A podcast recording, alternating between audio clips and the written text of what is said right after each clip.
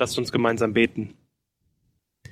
Jesus, danke, dass du gut bist, dass du hier bist in, in unserem Haus. Danke, dass du uns erfüllst, dass du ähm, ja zu uns reden möchtest jetzt in dieser Zeit. Bitte gib mir gute Worte. Ähm, schenk, dass dein Wort ähm, sein Ziel erfüllt, so wie du es gesagt hast, Herr. Hab Dank, Jesus. Amen. Ja, wir befinden uns im Markus-Evangelium. Ich hoffe, ihr seid nicht allzu sehr predigtrein verwirrt. Erst waren wir bei den Richtern, dann hatten wir ähm, in dieser Krisenzeit diese Reihe ähm, beendet und zwei Corona-Predigten sozusagen gehabt oder Predigten, genau in diese Situation hineinsprechen. Ähm, jetzt sind wir im Markus-Evangelium. Das ist ja eine ähm, Reihe, die schon ein bisschen länger geht. Ähm, wir sind im Markus-Evangelium Kapitel 3. Ihr dürft gerne eure Bibeln aufschlagen ähm, oder einfach auf den Bildschirm gucken, da wird auch der Text ähm, stehen. Aber bevor wir zum Bibeltext kommen, möchte ich gerne einen, einen kurzen Rückblick und einen Ausblick äh, machen im Markus-Evangelium. Wir haben im Markus-Evangelium gesehen, wie Jesu Wirken immer größere Kreise zieht. Er lehrt die Menschen, er heilt Kranke und er befreit äh, Menschen, die von Dämonen äh, geplagt sind. Und mit Jesu kommen ist Gottes Reich angebrochen. Ja, die Herrschaft Gottes wird durch den Dienst von Jesus sichtbar. Und ganz am Anfang des Markus-Evangeliums ähm, predigt Jesus selbst und sagt, die Zeit ist gekommen, das Reich Gottes ist nahe, kehrt um und glaubt an das Evangelium. Ja, aber wir sehen auch, wie das Wirken von Jesus ähm, die Geister scheidet. Da sind, ähm, ja, sein, sein Wirken hat Widerstand auf den Plan gerufen. Da sind äh, nicht nur Nachfolger, die Jesus ähm, folgen, sondern da sind auch Feinde, die sich ihm entgegenstellen.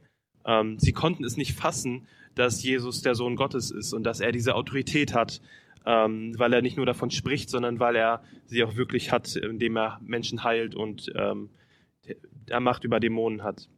Und sie haben im Markus-Evangelium bereits den Entschluss gefasst, ihn zu töten, im Markus 3, Vers 6. Ähm, und wir sehen im Markus-Evangelium, wie die Menschen mit dieser Frage ringen, wer ist dieser Jesus? Wer ist dieser Jesus? Und das Interessante ist, Jesus selbst stellt seinen Jüngern diese Frage. Er fragt, für wen halten mich eigentlich die Leute? Ähm, und die Jünger geben Antwort darauf und dann fragt er auch sie ganz persönlich, und für wen haltet ihr mich? Und Petrus hat da gerade einen wirklich guten Moment und er gibt die richtige Antwort. Er sagt, Jesus, du, du bist der Christus. Ähm, wenn wir das Markus-Evangelium aber lesen, dann merken wir, dass, ähm, dass die Jünger nicht immer so äh, bekenntnisfreudig waren, sage ich mal, und manchmal ganz schön verwirrt waren und ähm, ja, Jesus nicht so ganz folgen konnten äh, mit dem, was er lehrte und mit dem, was er auch gewirkt hat. Sie waren zum Teil überrascht über manche Sachen, die er gesagt hat. An einer Stelle ähm, wird deutlich, dass die Jünger so eine Vorstellung haben, dass sie, weil sie ja Jesus nachfolgen, an, an, einer, an der Seite seines Thrones sitzen können. Äh, und Jesus sagt so, ja, ähm, naja, seid ihr auch bereit, den Weg zu gehen, den ich gehe? Seid ihr bereit, an meiner Seite zu leiden, nicht nur an meiner Seite ähm, am Thron zu sitzen? Ähm, diese Frage, wer dieser Jesus ist, die findet dann seinen Höhepunkt ganz am Ende des Markus-Evangeliums, und zwar beim Bekenntnis des Hauptmanns. Also da ist ein, ein römischer Hauptmann, der am Fuß des Kreuzes steht, der sieht, wie Jesus stirbt und der dann sagt, dieser Mann war wirklich Gottes Sohn. Jetzt habe ich natürlich äh, ein bisschen gespoilert, also ich habe euch schon das, das Ende verraten. Ich hoffe, das ist okay. Ähm, diese Frage nach der Identität von Jesus, die spricht auch in unser Leben. Die spricht äh, uns an. Und das ist vielleicht eine Frage, mit der du auch schon gerungen hast. Ist Jesus wirklich der, der er behauptet zu sein? Ist Jesus wirklich der, der ähm, diese Macht hat, die er behauptet zu haben? Und das ist eine Frage, die Menschen ähm, in unserer Umgebung sich stellen. Ich glaube, auch heute scheiden sich die Geister an Jesus. Ähm, und Menschen ringen damit, wer er ist. Und ein bekannter christlicher Autor, C.S. Lewis, der hat ähm, gesagt, Jesus ist entweder ein Lügner oder ein Verrückter, oder er ist wirklich der, der er behauptet zu sein, der Herr der Welt. Und im Englischen sind das äh, drei Ls. Er Liar, also entweder ein Lügner, Lunatic, ein Verrückter, oder er ist Lord, also der Herr, ähm, von uns allen. In dem heutigen Bibeltext, den wir uns anschauen wollen, beruft Jesus die zwölf Jünger. Lass uns diesen Text gemeinsam lesen. Ihr dürft ihn gerne auf dem Bildschirm mitverfolgen oder ihr dürft auch gerne die Bibel aufschlagen, wenn ihr die zur Hand habt. Ähm, genau, wir lesen aus Markus 3 ab Vers 13. Jesus stieg auf einen Berg und rief die zu sich, die er bei sich haben wollte. Sie traten zu ihm, und er bestimmte zwölf, die er Apostel nannte. Sie sollten ständig bei ihm sein. Und er wollte sie aussenden, damit sie seine Botschaft verkündigen, äh, verkündeten und in seiner Vollmacht die Dämonen austrieben. Die zwölf, die er bestimmte, waren Simon, dem er den Namen Petrus gab, Jakobus, der Sohn des Zebedäus, Johannes, der Bruder des Jakobus, diese beiden nannte er Boanerges, das bedeutet Donnersöhne, Andreas, Philippus, Bartholomäus, Matthäus, Thomas, Jakobus, der Sohn des Alpheus, Thaddäus, Simon der Zelot und Judas Iskariot, der Jesus verriet. Jesus ging nach Hause und wieder versammelte sich eine Menschenmenge bei ihm, so dass er und seine Jünger nicht einmal Zeit zum Essen fanden. Als seine äh, Angehörigen das erfuhren, machten sie sich auf, um ihn mit Gewalt zurückzuholen. Sie waren überzeugt, dass er den Verstand verloren hatte. Also Jesus zieht sich auf einen Berg zurück. Jesus war, ähm, wenn man den Text davor liest, war er so richtig in der Menschenmenge. Die, die Menschen drängten sich um ihn und Jesus zog sich zurück ähm, auf einen Berg. Und ein Berg ist ähm, etwas, also Jesus mochte anscheinend die Berge. Er hat sich immer wieder in die, ins Bergland zurückgezogen. Er mochte sie als Orte der Abgeschiedenheit. Ist man fern von den Massen und Jesus suchte anscheinend diese, ähm, diese Ruhe, sage ich mal. Aber zum anderen gelten Berge auch als Orte der Offenbarung Gottes und des Heilshandeln Gottes. Im Alten Testament wird Mose ähm, auf dem Berg Sinai die Gesetzestafeln von Gott gegeben. Und beides wird hier deutlich. Jesus möchte sich einerseits aus den Massen zurückziehen und er möchte sich eine ganz besondere Zeit nehmen äh, für seine Jünger. Er möchte seine Jünger berufen. Und das ist auch ein Handeln Gottes an den Jüngern, wie ich denke. Und hier wird das so schön ausgedrückt. Er rief die zu sich, welche er bei sich haben wollte. Ja, viele Leute waren begeistert von Jesus, Männer und Frauen. Und Jesus hatte viele Jünger, sowohl ähm, Jünger, die ortsansässig waren, also die, ähm, wenn er dann durch die Städte zog, ähm, die ihm dann begegnet sind, aber er hatte auch einige Jünger, die mit ihm auf Reisen waren und ihm über lange Strecken gefolgt sind. Und Jesus zieht hier diesen engeren Kreis aus zwölf Jüngern. Die sind handverlesen von Jesus. Und das wäre jetzt viel Material. Ihr habt die ganzen Namen gehört. Ich möchte in dieser Predigt nicht allzu sehr darauf eingehen. Man kann hier ähm, eigentlich eine Predigtreihe machen zu, zu vielen der Jüngern und diese so eine biografische Sicht darauf ähm, einnehmen. Aber ich habe heute ein bisschen was anderes vor. Genau, aber ich habe mich gefragt ähm, in der Vorbereitung, kann es sein, also in meinem Kopf ist es immer so, dass diese Jünger schon so eine eingeschworene Clique war, das ist schon so eine feste Gruppe, aber ich habe mich gefragt, kann es sein, dass diese Jünger sich vorher gar nicht so wirklich kannten? Ähm, und ich denke, das ist durchaus möglich, dass sie allein durch den Ruf von Jesus geeint waren. Sie waren vorher vielleicht Teil dieser Masse, die Jesus nachgefolgt ist, aber durch diesen Ruf von Jesus sind sie zusammengekommen. Und es war ein wirklich bunter Haufen. Und Markus scheint es auch wichtig zu sein, zu erwähnen, dass diese zwölf ähm, das, den Ruf Jesu von Jesus gehört haben und dass sie dem Ruf Folge geleistet sind. Also sie haben sich berufen lassen sozusagen. Und Jesus tut etwas mit den Jüngern, was damals auch nicht ungewöhnlich war. Ein Rabbi hat sich ähm, nämlich seinen Schülern angeboten als ein Lehrer sozusagen. Also Jesus verhält sich hier wie ein Rabbi. Ähm, und so konnten die, die Schüler bei ihm in die Lehre gehen oder Jünger. Also Jünger heißt nichts anderes als Schüler oder Lehrling. Ähm, und so waren die Jünger auch Lehrlinge von Jesus sozusagen. Aber das Ungewöhnliche ist, ist, dass Jesus hier die Jünger ruft und nicht die Jünger sich den Rabbi aussuchen, wie es damals eigentlich üblich waren. Und die Jünger hören diesen Ruf von Jesus. Er selbst hat sie auserwählt und äh, sie folgen diesem Ruf. Und man muss sagen, ähm, Jesus ist ein guter Lehrer. Er unterscheidet sich von den Pharisäern, von den Schriftgelehrten und auch von den ganzen Rabbis sozusagen der damaligen Zeit. Jesus gab nicht einfach nur Erklärungen weiter, äh, wie das Gesetz denn zu verstehen sei. Er hatte kein Interesse an der ähm, traditionell jüdischen Auslegung, sage ich mal. Ähm, somit ist er wieder ganz anders als äh, die Lehrer von damals sozusagen. Jesus hatte Vollmacht. Er hatte Autorität. Jesus tat perfekt den Willen seines Vaters. Und das, was er lehrte, das tat er auch. Ähm, ich habe bereits erwähnt, dass Berge ähm, wichtige Orte waren für Jesus. Im Matthäusevangelium lesen wir von der Bergpredigt. Da der Ort oder beziehungsweise Mose ist auf einen Berg gegangen, um die Gesetzestafeln von Gott zu empfangen. Und Jesus geht auf einen Berg und predigt und verkündet das, was, was Gott quasi schon in sein Herz geschrieben hat, nicht auf Steintafeln. Und dann sagt er, ihr habt gehört, und da zitiert er diese traditionell jüdische Auslegung des Gesetzes, und dann sagt er, ich aber sage euch. Also Jesus bringt das Gesetz zu seinem Ziel, zur Erfüllung. Und diese ganzen fehlgeleiteten menschlichen Interpretationen, die korrigiert er, weil er den Willen des Vaters kündet, weil es auf seinem, auf seinem Herzen geschrieben steht. Und Jesus beruft diese zwölf Jünger, ähm, zwölf Jünger, wie ihr euch vorstellen könnt oder wie einige von euch schon wissen, ähm, das, das symbolisiert die zwölf Stämme Israels, äh, die durch den Messias äh, geeint werden sollen.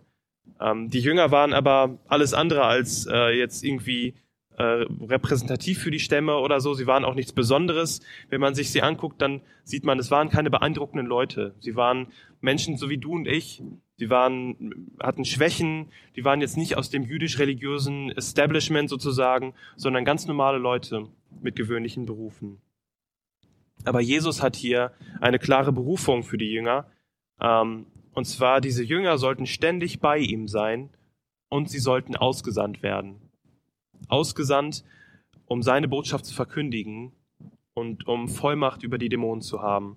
Und diese Punkte wollen wir uns jetzt ein bisschen genauer anschauen. Was bedeutet diese Berufung ähm, für die Jünger und vielleicht auch, was bedeutet diese Berufung für uns? Also die Jünger sollen ständig bei Jesus sein.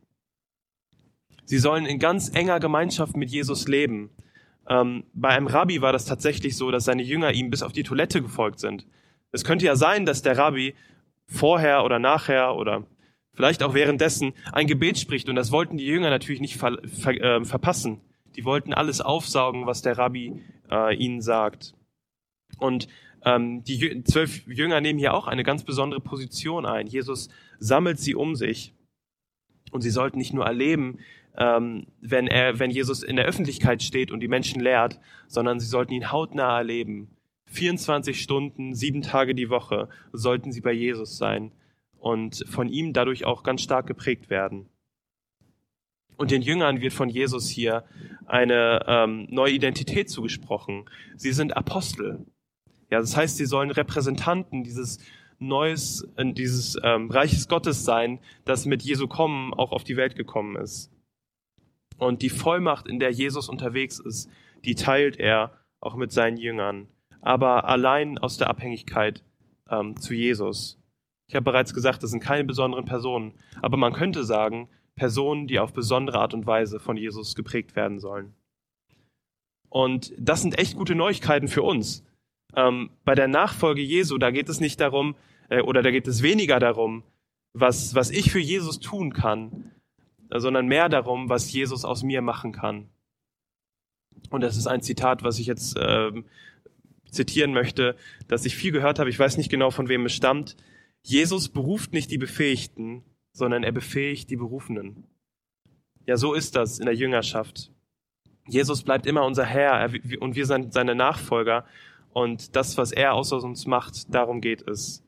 Und es ist gut, in dieser Nachfolge zu stehen, in dem Prozess, in dem Jesus uns verändert. Was bedeutet der Gedanke der Nachfolge jetzt genau für uns? Ähm, ich habe mich gefragt, können wir Jesus überhaupt nachfolgen, wie die Jünger Jesus äh, nachgefolgt sind? Und ich muss sagen, nicht ganz so, in dem Sinne, dass ähm, Jesus ja nicht mehr auf dieser Erde unterwegs ist und wir ihm quasi nicht mehr auf Schritt und Tritt folgen können, aber Jesus hat seinen Jüngern das Versprechen gegeben, ich bin bei euch alle Tage. Jesus ähm, als auferstandener Herr hat gesagt, ich lasse euch nicht allein. Da, wo ihr hingeht, da bin ich auch. Und ihr sollt hingehen. Und was sich auch nicht geändert hat, ist das Wirken des Heiligen Geistes. Das hat Jesus versprochen. Er sagte, wenn der Heilige Geist auf euch herabkommt, dann werdet ihr mit seiner Kraft ausgerüstet sein. Das heißt, das Reich Gottes bricht sich auch in unserer Zeit Bahn. Ähm, auch wenn wir Jesus nicht gesehen haben mit unseren eigenen Augen und gehört haben mit unseren eigenen Ohren, so bezeugen wir ihn doch. Wir bezeugen ihn, dass er lebendig ist in der Kraft seines Geistes. Ja, ständig bei Jesus sein, das ist eine echt gute Beschreibung für das Leben eines Nachfolgers. In seiner Nähe, die er uns versprochen hat. Und wir dürfen uns von seiner Nähe verändern lassen. Und wir sehen hier, dass Nachfolge in erster Linie eine Beziehung ist und nicht eine Aufgabe. Es ist eine Identität, die Jesus uns zuspricht, ähm, die uns dann verändert. Also die Identität kommt, bevor es in Taten sichtbar wird. Und es ist Jesus, Jesu verheißene Gegenwart, die in unserem Leben und in unserem Tun sichtbar werden soll. Und ehrlich gesagt, ähm, merke ich, manchmal gibt es da so eine Trennung in meinem Kopf zwischen dem Status, ich bin Christ, und dem Prozess der Jüngerschaft. Aber diese Trennung gibt es bei Jesus nicht. Mit Jesus verbunden sein heißt, von ihm verändert zu werden. Und Jesus zu lieben heißt, ihm nachzufolgen. Und deswegen möchte ich auch diese Trennung ähm, nicht mehr haben. Ich möchte mir klar sein, ich, ich, ähm, ich habe einen Status, aber ich bin auch in einem Prozess drin.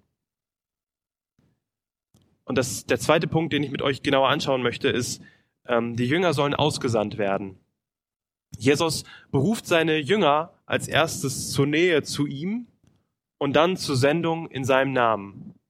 Er gibt ihnen quasi erst Wurzeln und dann Flügel. Ähm, das eine geht auch nicht ohne das andere. Wurzeln an sich sind gut, ähm, es aber nicht sehr weit und Flügel ohne Wurzeln ist auch nicht gut. Das, das gehört für Jesus zusammen. Die Jünger sollen abhängig sein von Jesus, und sie sollen aus der Abhängigkeit zu ihm Jesus bezeugen. Und die Sendung wird hier durch zwei Merkmale weiter beschrieben. Die Jünger sollen seine Botschaft verkündigen. Jetzt habe ich mich gefragt, was, was ist hier überhaupt die Botschaft, die die Jünger verkündigen sollen? Man könnte sagen, das ist die Botschaft, die Jesus auch verkündigt hat. Aber wir müssen äh, wissen, Jesus lehrte nicht einfach nur ein paar tolle, ich sag mal, geistliche Wahrheiten, die wir jetzt weitergeben dürfen. Jesus lebte vielmehr seine Botschaft. Im Johannesevangelium steht, das Wort wurde Fleisch. Ähm, es ist viel mehr als nur Dinge, die wir mit dem Kopf verstehen, sondern es ist das, was Jesus ähm, uns auch vorgelebt hat. Und dabei ist Jesus aber nicht nur unser äh, Lehrer und unser Vorbild. Wenn das so wäre, dann, dann gäbe es echt keine Hoffnung für uns. Er ist auch unser Retter. Weil sonst würde es heißen, streng dich an, du musst dieses Ideal erreichen, das habe ich dir doch hier jetzt gesetzt. Nein, Jesus hat sich für uns in den Tod gegeben. Er hat ähm, alles für uns gegeben, damit wir Leben in Fülle haben und damit wir überhaupt diese Verbindung zu Gott haben. Und das ist die gute Nachricht. Das ist die Botschaft, die wir weitergeben dürfen. Also Jesu Wirken ist genauso Inhalt und elementarer Bestandteil dieser Botschaft. Und deswegen haben die Jünger Jesu ähm, den Tod und die Auferstehung von Jesus bezeugt. Sie haben ihn als lebendigen Herrn bezeugt. Und der nächste Teil der Sendung ist, dass die Jünger ausgesandt sind mit Vollmacht, damit sie Vollmacht über die Dämonen haben. Und mit dem Anbruch des Reiches Gottes ist es wirklich so. Gerade durch den Dienst von Jesus sehen wir, dass diese geistliche Dimension sichtbar wird. Ja, man könnte sagen, sie ist entblößt, weil Jesu Sieg immer deutlicher wird. Und wenn das Licht kommt, dann muss die Dunkelheit weichen. Und die Dunkelheit kann das Licht nicht auslöschen. Wie bei der Morgendämmerung äh, ist das Licht einfach nicht mehr aufhaltbar. Und so ist es auch mit dem Kommen von Jesus. In dem Dienst von Jesus wird es sichtbar, dass dämonisch besessene und belastete Menschen frei werden. Und Jesus setzt sie frei und er eröffnet ihnen eine Beziehung zu Gott. Er, er bringt sie in Verbindung mit Gott. Und Jesus hat zu Petrus gesagt, ähm, auf diesen Felsen will ich meine Gemeinde bauen und die Pforten der Hölle sollen sie nicht überwältigen. Ja, auch das ist Teil der Sendung der Jünger. Ähm, aus der Verbindung mit Jesus haben wir Vollmacht ähm, über die Dämonen. Das Reich des Satans muss weichen, wenn Jesus in der Kraft des Heiligen Geistes bezeugt wird. Ja, was bedeutet diese Sendung jetzt für uns? Äh, wir bezeugen Jesus auf ganz vielfältige Art und Weise. Ähm, wir orientieren uns dabei an Jesus selbst. Und Jesus hat da sehr deutlich im Johannesevangelium gesagt, ähm, dass er auch gesandt ist. Und zwar hat er gesagt, Friede sei mit euch. Wie der Vater mich gesandt hat, so sende ich euch. Das heißt, Jesus war beauftragt und abhängig von seinem Vater. Und genauso sind wir beauftragt und abhängig von Jesus. Das heißt, wir schauen auf ihn und wir bezeugen seine Botschaft. Wie ich, wie ich das bereits gesagt habe, wir bekommen Wurzeln und Flügel. In der Nähe zu Jesus, da tanken wir auf, da verwurzeln wir uns in ihm, da kommt unser Herz zur Ruhe, da erleben wir Gottes Gegenwart, da verweilen wir, da bringen wir ihm unsere Anbetung, da empfangen wir Kraft. Und in der Sendung bezeugen wir Jesus. Da bekommen wir die Flügel, um seine Botschaft weiterzutragen, sozusagen. Ähm, dann machen wir unseren Mund auf. Wir bezeugen, was er getan hat am Kreuz. Ähm, wir bezeugen, dass er auferstanden ist. Und da bezeugen wir, was er in unserem Leben tut. Aber da machen wir auch unsere Hände auf und dienen unserem Nächsten ähm, und verkündigen so den lebendigen Jesus. Und wir tun das in der Gewissheit, dass die Pforten der Hölle uns nicht aufhalten können. Ja, wir sind berufen, mit Jesus zu sein, seine Botschaft ähm, zu sprechen und in seiner Vollmacht zu handeln. Jetzt komme ich nochmal zurück äh, zur Frage ganz am Anfang. Äh, wer ist dieser Jesus? Ähm, ganz am Ende unseres Textes, jetzt in Vers 20 und 21, ähm, da sehen wir einen ganz starken Kontrast zu den Jüngern und zu den Angehörigen von Jesus. Ähm, die Jünger, die, die haben sich auf den Ruf Jesu eingelassen, sie folgen ihm, sie haben sich berufen lassen. Und dann sind da die Angehörige Jesus, äh, von, von Jesus, die erfahren, wie sich Massen um Jesus scharen und die denken sich, boah, dieser Jesus, der muss wirklich verrückt sein. Jesus ähm, kann doch nicht der Herr sein, Jesus kann doch nicht der Messias sein. Und das ist eine Frage, die ich euch mitgeben möchte. Was denkst du? Wer ist dieser Jesus? Ist Jesus ein Lügner? Ist er ein Verrückter? Oder ist Jesus wirklich der, der behauptet zu sein? Ich möchte mit euch beten. Jesus, danke, dass du lebendig bist. Das, das feiern wir immer noch. Das feiern wir jeden Sonntag, nicht nur an Ostern. Du bist der lebendige Herr. Du bist ähm, der, der uns verheißen hat, immer bei uns zu sein. Herr, und es ist so gut, bei dir zu sein und äh, wir möchten genauso rausgehen und ähm, dich fröhlich bezeugen überall in dieser Welt. Danke, dass du uns als Gemeinde jetzt gerade so, so aussendest, dass äh, wir ähm, Gottesdienst feiern an vielen Orten, Herr, und schenkt, dass es ähm, die Nachbarn mitbekommen, schenkt, dass die Menschen es merken, dass, dass äh, wir deine Kinder sind, dass wir deine Jünger sind. Herr, danke für äh, diesen Zuspruch, und schenkt, dass es sich immer mehr in unserem Leben zeigt, Herr. Hab Dank. Amen.